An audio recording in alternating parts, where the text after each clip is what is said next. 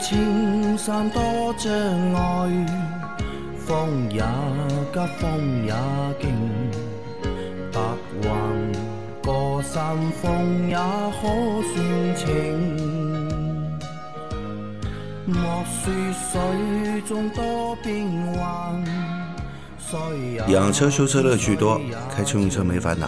大家好，欢迎收听老秦汽修杂谈，我是老秦。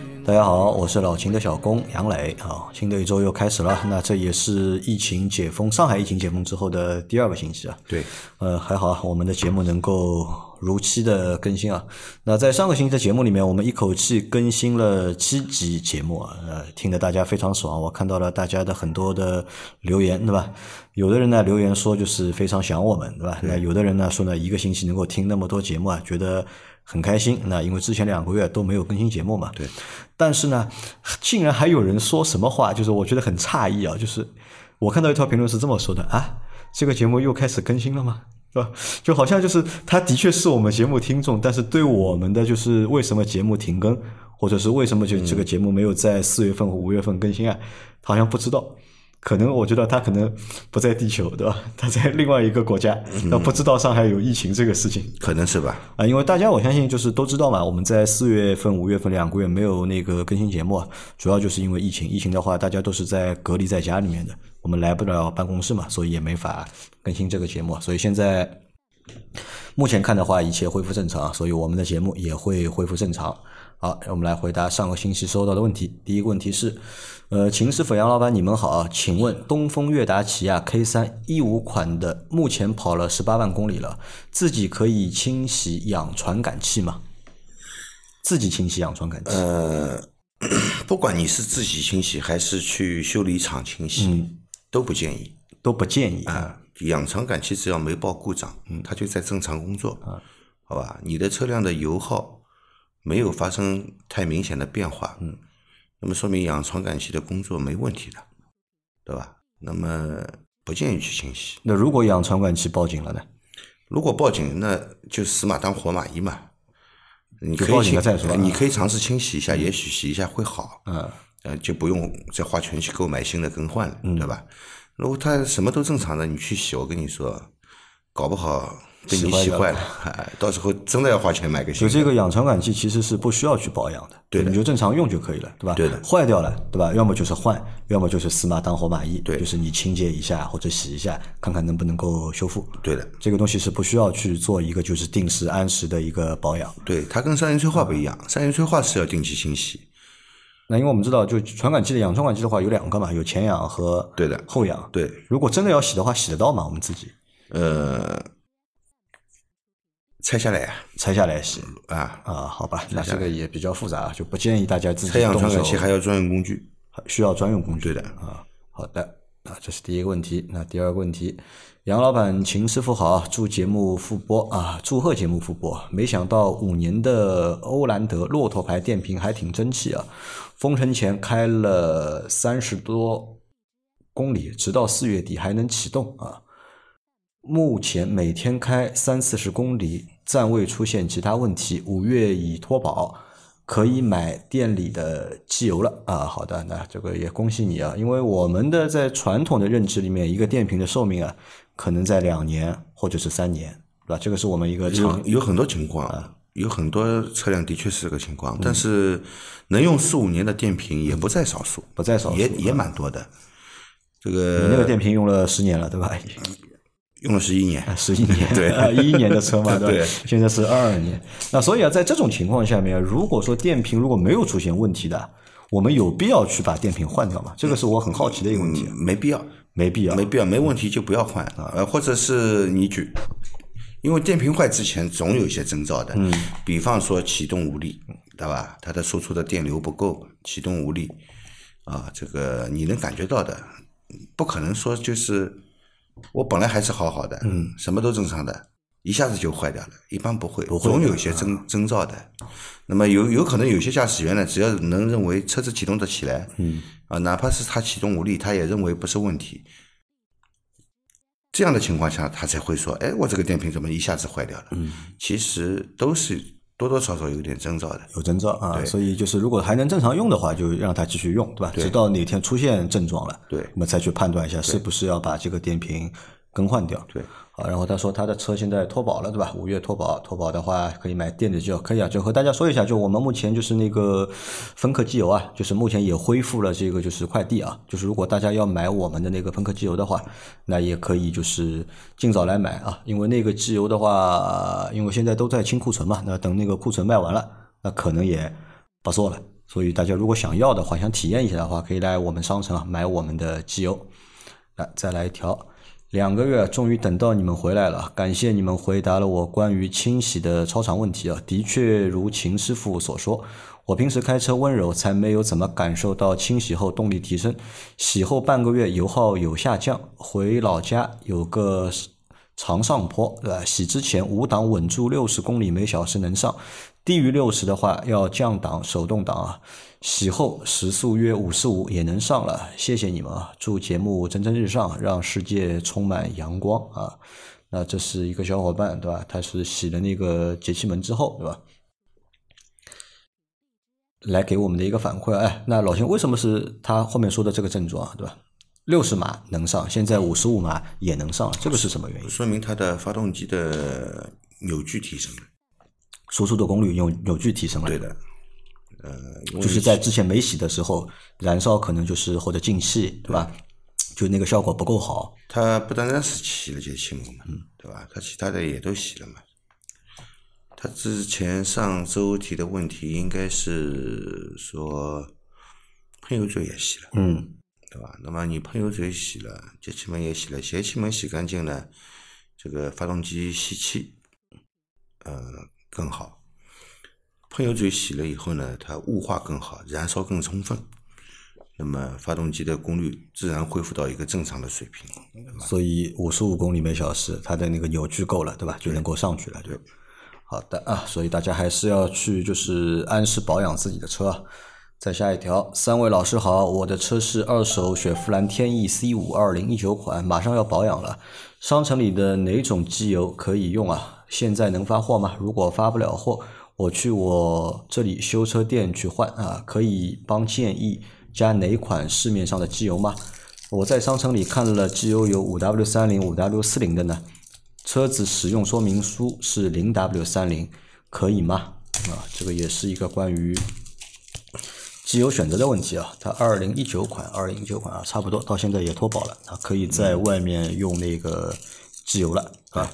那如果但你看中我们商城的话，我们商城目前只有那个零三零和就是五三零，然后四零标号的目前没有了，已经卖完了，而且就是德国那里也一直也不发。所以呢，就是四零的选择不了。那如果你的车的使使使用说明书上写的是可以用零三零的话，那你也可以选择我们的五三零。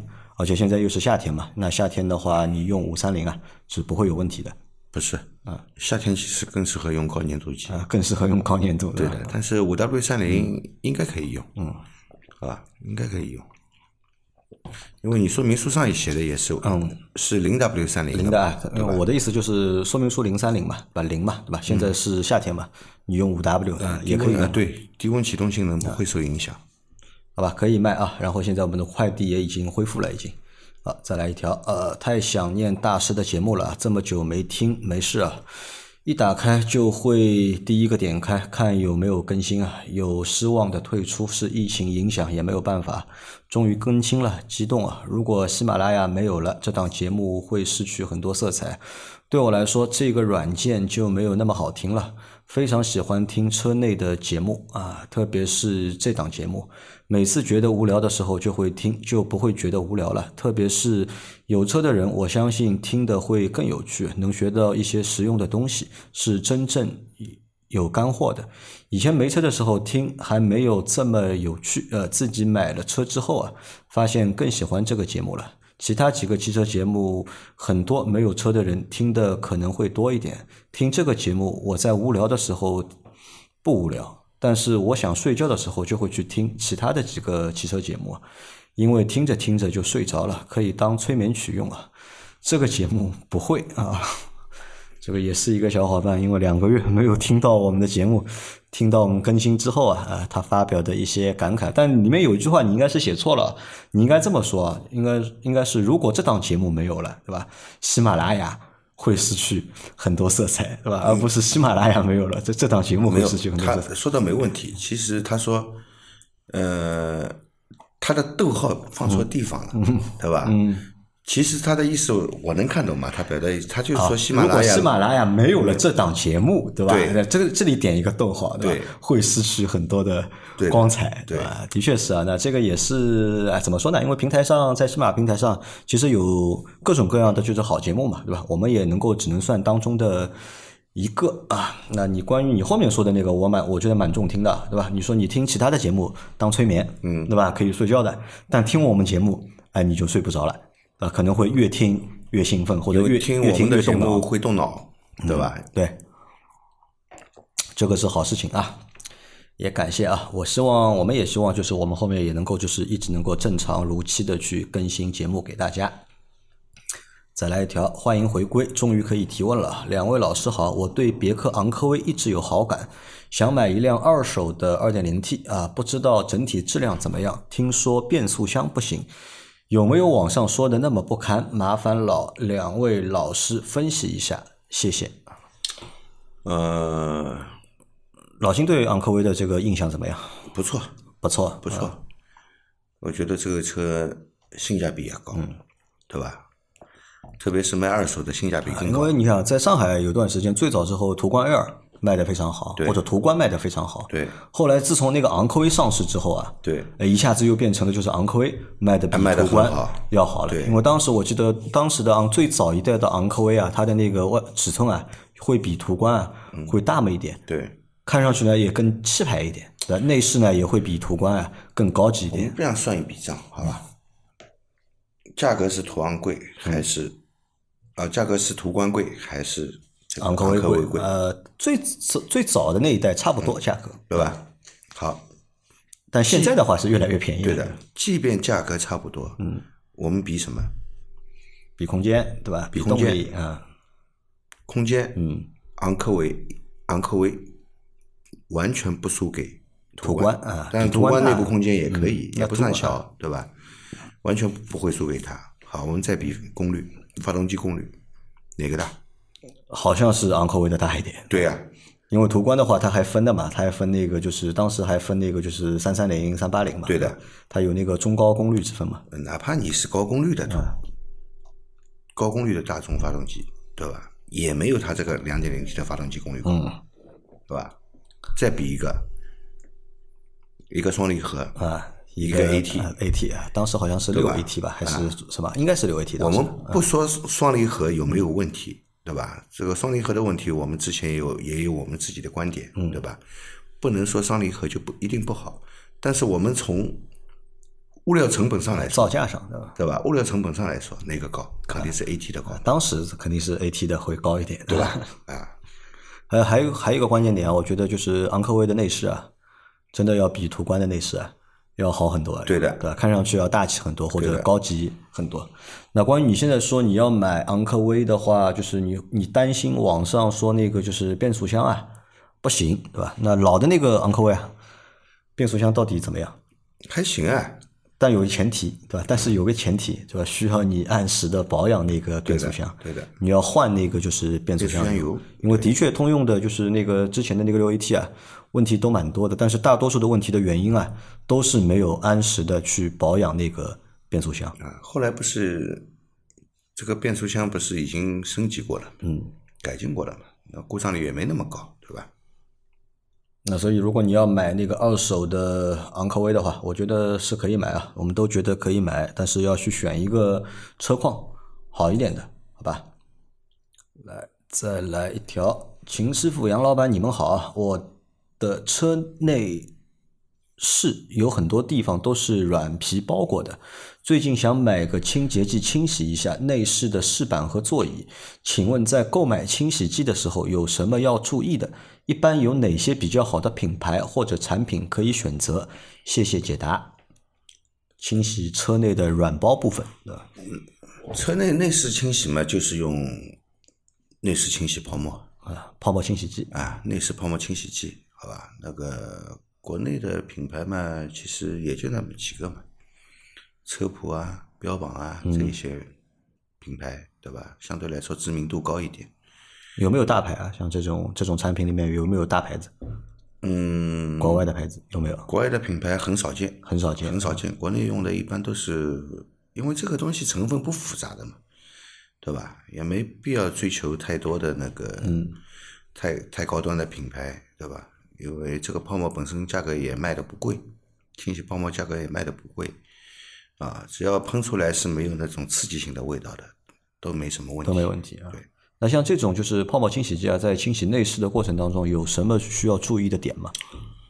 呃，车内顶如果要洗的话呢，不要盯盯对着这个顶上面喷，喷了以后呢，因为它这个泡沫化成水，被这个车车的内顶啊吸进去吸进去以后啊，容易产生什么呢？内径里面的胶啊会脱落，脱落，整个内顶啊会荡下来。嗯，这个是要避免的。最好是喷在毛巾上，去轻轻的擦拭，擦，哎，它它就能擦干净啊！不要对着上面喷，然后再用刷子刷，刷完了再去再去反复的擦，再用清水过啊，这种。那如果这样搞好的话，时间不长了，那个顶要荡下来。那其他部位呢？其他部位随便，比如说饰板啊，或者是扶手啊，这个随便，这个是无所谓的。碰好了以后，擦干净就可以，擦干净就可以了啊。呃，不要用这个很硬的毛刷去刷啊。好的啊，再来一条。呃，老师您好，我的车是一三年东风风行凌志 M 五啊，二点零排量三菱发动机。一车跑到七十左右时，发动机会有很大的嗡嗡声，到八十码就会明显减小。二，车辆高速行驶时收油门，车辆发动机会出现嗡嗡声，给油就消失。挂空挡也会消失，谢谢老师解答。然后他还问啊，就是轮心轴承加速到一定速度会嗡嗡响吗？是怎么样能确定是不是发动机的问题？它有两个问题啊，就车子跑到七十码左右，发动机会有很大的嗡嗡声，但是到八十码呢，又会没有了，这个声音会减少。啊，我觉得这个跟车速没关系，跟发动机转速有关系，和转速会有关。对，它这个可能是发动机在达到一定的转速以后，在吃到吃到相对来说，嗯，负载一个嗯，吃到一个负荷的时候，在这个特定的转速，嗯，那么它产生共振，啊，你就会听到这种行驶的时候听到这种嗡嗡声，嗯，对吧？这个转速只要小于或者大于这个区域的话。它就明显减低了这个噪声音啊，共振就明显减低了，对吧？我觉得这个应该是发动机部分，发动机部分，发动机部分工况造成的。呃，你可以检查一下你的发动机机脚橡胶有没有问题，它隔震效果可能变差了。嗯。那么在这个特定的时候，它的共振就明显的会传给车身。嗯。那你驾驶的时候就能感觉到啊。那么你说是是不是那个轮子的轴承的问题？我觉得应该不会。轮子的轴承的话呢，你速度越快它越响，速度越快会越响轴承损坏了以后啊，它转速越高，它声音越响，不会说只在一个特定的转速里面才有声音，不会啊。好，那它的第二个问题是，车辆高速行驶时收油门，车辆发动机会出现嗡嗡声，嗯给油就消失，挂空挡。也会消失。嗯，这个问题和前面的问题有关联吗？有关联的，所以我觉得你着重检查一下你的发动机机脚。着重检查发动机机脚。好的啊。好，再来一个问题啊，来贡献个问题啊，电车冬天夏天开空调对动力是否有影响？呃，冬天夏天对吧？冬天呢用暖风。嗯。用暖风的话呢，这个如果你压缩机不启动的话呢，空调压缩机不启动的话呢，这个对这个发动机的形成不了什么负载。嗯。唯一的就是你用电量增大了。对。那么发电机会自动调节，会多消耗那么一点点你的发动机的动力，这个应该是没什么太多影响的。但是在夏天开冷空调，因为你的空调压缩机开始启动。这个是会消耗大量的发动机的动力，会消耗大量发动机对动力的，因为你开冷空调的话，其实它是有一个空调提速的。嗯。啊，你的发动机转速你看起来还是在正常的一个七八百转的转速，但实际上他说的是电车电车啊，电动车对吧？电动车应该呃，没关系的，没没没关系啊，因为因为油车的话，对吧？发电机那个转是靠跟着那个发动机不一起转的嘛，对吧？呃是靠发动机皮呃这个曲轴嗯带动它工作的，所以我们把这个讲完嗯啊，有有可能人家听一半，后面没讲也不好，因为它实际上的一个工况是在一千五百转，一千五百转。那么为什么我们仪表上看起来还是在七八百转？它的供它的供油方式以及进气方式其实都是在一个一千五百转的一个方式工作，只是因为空调棒加了负载，嗯把转速给拉低了。嗯发动机虽然是喷油量和进气量都是一千五百转的方式，但是它转速起不来，因为它吃了负载，啊，所以对油耗、对这个动力都是会有影响有影响啊。对的，但这个也越排量越小越明显，对，排量越小越明显。啊，如果你开个 V 八发动机的话，就没感觉了，开不开空调，动力我觉得都很充沛。嗯那电车呢？如果是电车的话，应该都不会有影响吧？电车应该是不会有影响，不会有影响，不会有影响，好的啊但是对续航里程有影响。啊，对，对续航里程对 影响很大，对，特别是在冬天的时候，冬天冬天你开热空调的时候，对这个续航里程啊，真的是影响非常大啊。来，再来一条，几位老师你们好，我有一辆一六年差三天的三代飞度，这辆车的发动机有一个设计缺陷。发动机冷车启动会有半秒打齿声音，去四 S 店检查是 VTC 做动器齿轮碎了几个齿啊，免费更换了。飞度群及汽车之家飞度论坛发现，几乎三分之一都会有这个状况，北方地区更为严重啊。问题是从一四至二零款都会发生这个情况，六年了，为什么本田还不能解决这个设计问题？还有一个问题，飞度排气筒几千公里就会发黑，煤炭一样啊。XRV 同款1.5自吸两三万公里了，排气筒干干净净，这又是为什么啊？它有两个问题啊。第一个问题是关于三代飞度的那个就是发动机对吧？里面有一个设计缺陷，他觉得已经好多年了对吧？为什么本田没有去修正这个设计缺陷？是这样的啊，这个这的确是这个发动机的一个缺陷，嗯啊，嗯但是他在一四年到二零年之间，嗯。它这个厂家生产的车子没有对这个发动机进行更新，嗯。对吧？厂家不是说你你一发现问题，他马上就会更新嗯。的，不是的，厂家是生产汽车的，他的目标是要赚钱，嗯。对吧？他不是说在搞比赛，我一旦发现这个发动机有缺陷，我要赢下一场比赛，我马上就要把它改掉，对吧？他这个是整个是一个市市场行为，他是要去赚钱，啊，只要他这个车还卖得动，就继续卖，他就继续卖。他为什么要去改这个发动机呢？其实发动机改款，哪怕是小改，呃很复杂，呃，也很复杂，厂家会投入大量的成本。嗯，他这个车既然能卖得动，他为什么要去改呢？对吧？你看这个还只是它是一个设计缺陷，对吧？它不是一个部件的材料有问题。对，如果材料有问题，它换一个材料，对那可能这个问题就解决了。但是如果真的是设计缺陷的话，那就意味着它要改设计，对吧？你设计一改，好了，那整个发动机那所有东西那都要改。它那那那变成发动机的升级换代了。啊，对的啊，所以它可能只有在更新发动机的时候，对吧？这个发动机升级的时候，可能会把这个问题解决掉。如果不去升级发动机，那这个问题就可能一直会存在。对的那再加上呢，你看这个车在中国的就是保有量其实也不高，或者说卖的也不是太好。目前也虽然说在小车里面，飞度已经算是一款很走量的车了，但是呢，大多数买飞度的用户啊，相对也比较佛系，对吧？也没人去闹，对吧？如果大家都去闹的话，对吧？大大家都去维权啊，大家都去闹，那可能厂家可能会有点反应，但也没怎么有人去闹啊，去维权啊，哎，那个事情就这么就混过去了嘛。对，啊，这是他的第一个问题啊。第二个问题是，他那个排气管啊，他觉得为什么开几千公里啊就会发黑，而那个 XRV 同款的1.5自吸啊，两三万公里排气管还是干干净净的，这个是为什么？对了，你这个问题问得非常好，是这样的啊。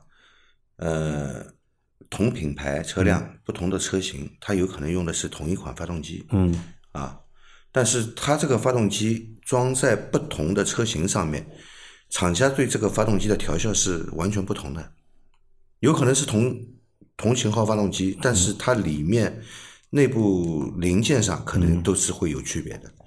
那么发动机电脑版里面，发动机 ECU 里面的程序它也是不同的，它的调调校是完全调校不一样的啊，所以它这个工作以后产生的功率也不同，嗯对吧？